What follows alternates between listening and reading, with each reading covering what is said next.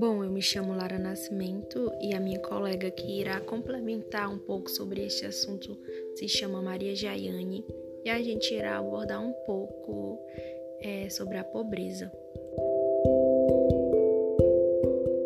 Bom, nós daremos início ao nosso podcast com o tema pobreza e iremos discutir um pouco sobre esse tema.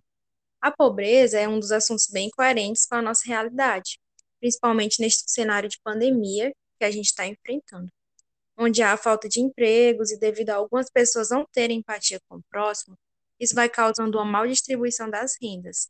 Isso não está acontecendo somente no Brasil, e sim no mundo todo.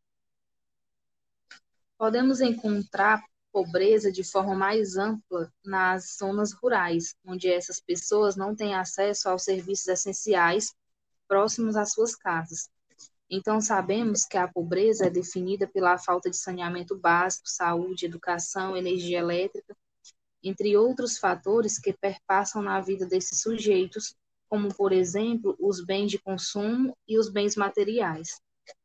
E essa restrição a esses acessos causa fome, malnutrição, discriminação e exclusão social.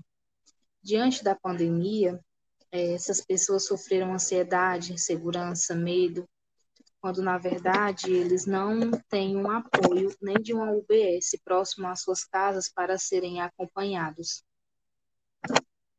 O que fazer para erradicar essa pobreza e reduzir essa desigualdade social? Será que se o governo imprimisse muito dinheiro e distribuísse para a população, resolveria? Pensando bem, não resolveria. Pois se o governo imprimisse muito dinheiro e saísse distribuindo aos mais necessitados, iria gerar um efeito inflacionário. E esse efeito inflacionário é causado em si por algumas razões. Mas é evidente que teríamos moeda em circulação além da capacidade produtiva média de cada trabalhador, o que geraria um custo inflacionário para empresas e comerciantes.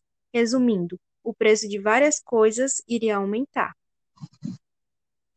De acordo com tudo que abordamos, a melhor forma de diminuir a pobreza é o investimento em capital humano, capacitando as pessoas, assim, consequentemente, aumentando sua produtividade e seus ganhos médios.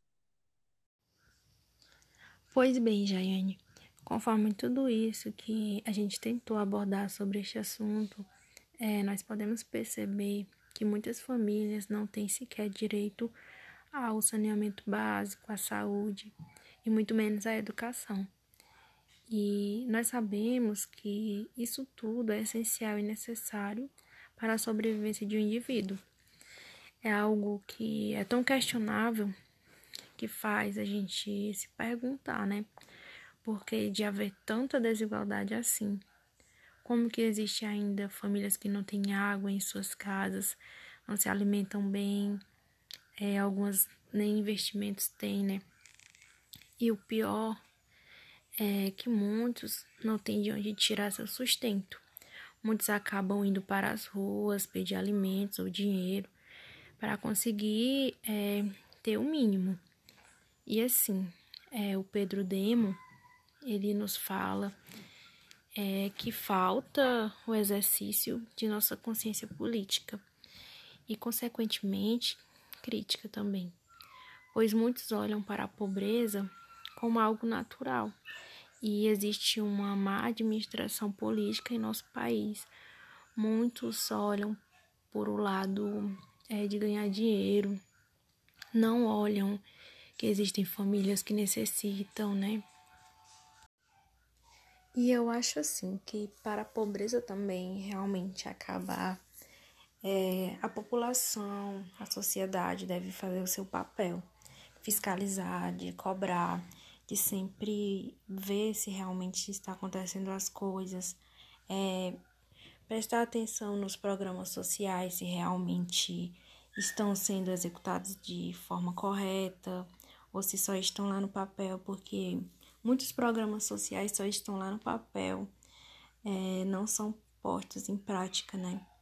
E é um assunto bem delicado a pobreza, porque é, abrange vários outros assuntos